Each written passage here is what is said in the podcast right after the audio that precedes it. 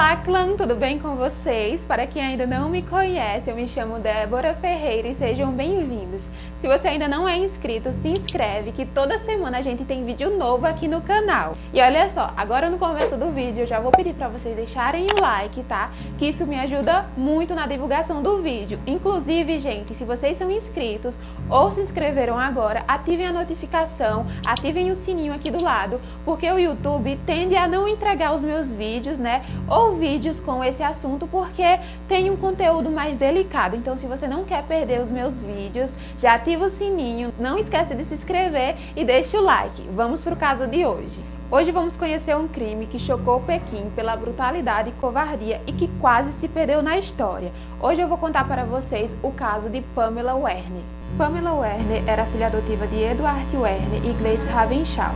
Ela tinha dois anos quando foi adotada em 1919 pelos Werners. Por ser órfã, a linhagem de Pamela não era conhecida, mas os cabelos loiros, os olhos azuis e a pele claríssima sugeriam que ela era filha de exilados russos, como a maioria dos órfãos da época. Edward Werner era um cidadão britânico que nasceu na Nova Zelândia e que, após passar em um exame de cadete, foi enviado para Pequim. Em Pequim, ele serviu como diplomata, se estabeleceu e conheceu Gladys, que se tornou a sua esposa, e juntos eles adotaram Pamela. Gladys morreu quando Pamela tinha 5 anos. Ela sofreu uma overdose de medicamentos durante o tratamento de uma meningite em 1922 e Pamela foi criada praticamente por Edward, que dedicou parte da sua vida à filha. Ele educou e ensinou chinês a Pamela, que se tornou fluente no idioma. Pamela estudou nas melhores escolas particulares de Pequim, mas conforme ela foi crescendo, vieram também todas as mudanças que toda adolescente passa: a rebeldia, os namoradinhos e as festas. E Eduardo não estava gostando nem um pouco disso. Então, quando ela completou 19 anos, ele decidiu mandá-la para a Inglaterra para terminar os seus estudos por lá. Pamela não gostou nem um pouco da ideia, mas a decisão já havia sido tomada. O que ela e o pai não sabia era que aquela noite seria os seus últimos momentos de alegria. Pamela se encontrou com duas amigas e foram até um rink de patinagem.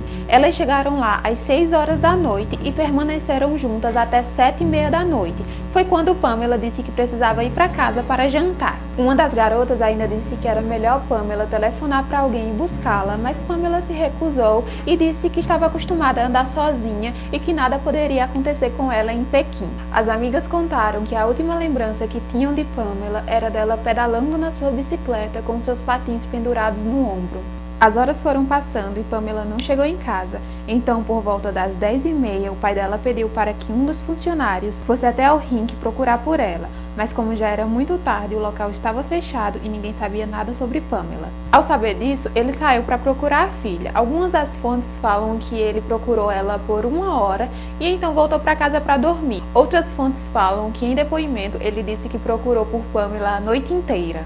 Na manhã seguinte, por volta das 8 horas, a 250 metros de onde morava, o corpo de Pamela foi encontrado próximo à única parte que ainda estava em pé da muralha da dinastia Ming da cidade.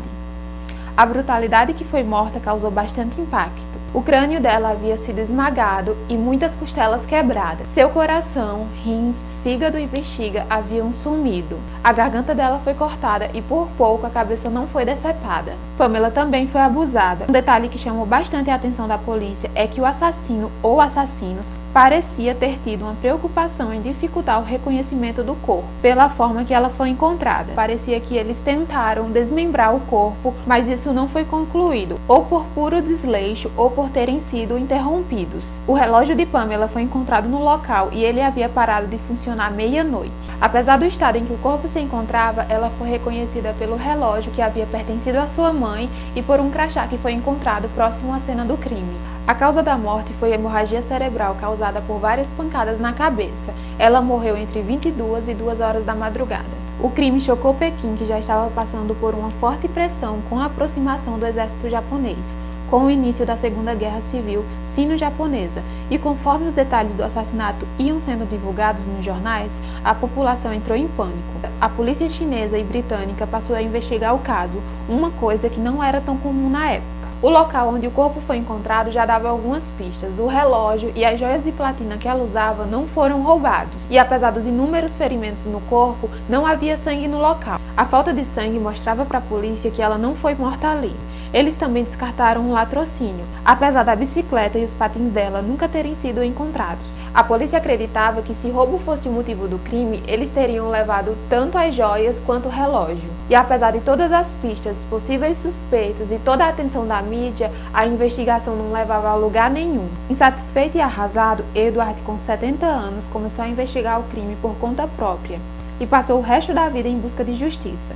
No entanto, o assassino ou os assassinos nunca foram presos e o crime segue sem solução até hoje. E esse seria mais um crime esquecido pelo tempo se não fosse o escritor Paul French que, ao conhecer o caso e ter acesso ao material da investigação, resolveu escrever um livro que ficou muito famoso a respeito do assassinato brutal da jovem. Com base nas correspondências que o pai de Pamela trocava com as autoridades à procura de informações, Paul levantou uma teoria sobre os possíveis assassinos. Essa teoria também era que o pai de Pamela acreditava. Depois do livro ser publicado e ter bastante repercussão, outro personagem entra na investigação. Graham Sherpard, que é um oficial aposentado da polícia, leu o livro de Poe e discordou totalmente com a teoria do escritor. Ele, por conta própria, também investigou o caso e escreveu um livro com outra teoria.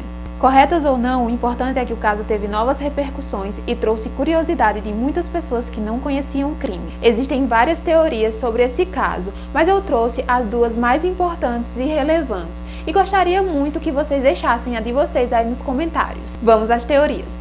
A primeira teoria é presente no livro de Paul French, e é que Pamela não foi jantar em casa como ela tinha dito às amigas. Na verdade, ela foi jantar com um amigo que ela já tinha marcado há um tempo. Eles jantaram e se despediram, e no caminho de volta para casa, ela acabou encontrando o Wentworth Prentice, que era o dentista dela. Eles se conheciam e ele convidou ela para ir uma festa no seu apartamento, que ela acabou aceitando. Como aquela era a última noite de Pamela com os seus amigos na cidade que ela tanto amava, ela quis aproveitar ao máximo as oportunidades. O Wentworth Prentice era conhecido como um estrangeiro privilegiado que levava uma vida depravada e regada a sexo. Detalhe: ele tinha um grupo de amigos que costumava caçar pelas florestas e colinas. Lá na frente vocês vão entender esse detalhe. Mas Pamela não sabia dessa reputação, já que dentro do consultório ele mostrava ser uma pessoa totalmente diferente. E então, chegando no apartamento do dentista, lá viu uma festa com pessoas que ela conhecia e não conhecia. Algum tempo depois, o dentista e alguns dos seus amigos resolveram ir até um bar para continuar a festa lá, e Pamela foi junto. Porém, ao chegarem no bar, Pamela descobriu que a festa não seria como ela imaginava. No fundo do bar havia uma cama e ela se viu sozinha com o dentista e seus amigos. Foi então que ela entendeu o que eles realmente queriam e se recusou a continuar com aquilo. Os homens continuaram insistindo e ela começou a gritar: foi aí que eles bateram na cabeça dela. Nessa teoria, eles seguiram com o abuso e ela já estava morta. E quando terminaram, viram que havia um corpo e eles precisavam se livrar dele. Essa mesma teoria diz que para facilitar o transporte, eles drenaram o sangue, enrolaram em um cobertor e levaram para o local onde o corpo foi encontrado. Lá eles mutilaram para dificultar o reconhecimento. O próprio médico legista disse que a drenagem do sangue, os cortes limpos e exatos, era algo muito particular. Um médico dentista que caçava aos finais de semana se encaixava perfeitamente naquela cena. A segunda teoria foi levantada pelo policial aposentado Graham Shepard, que também escreveu um livro a respeito.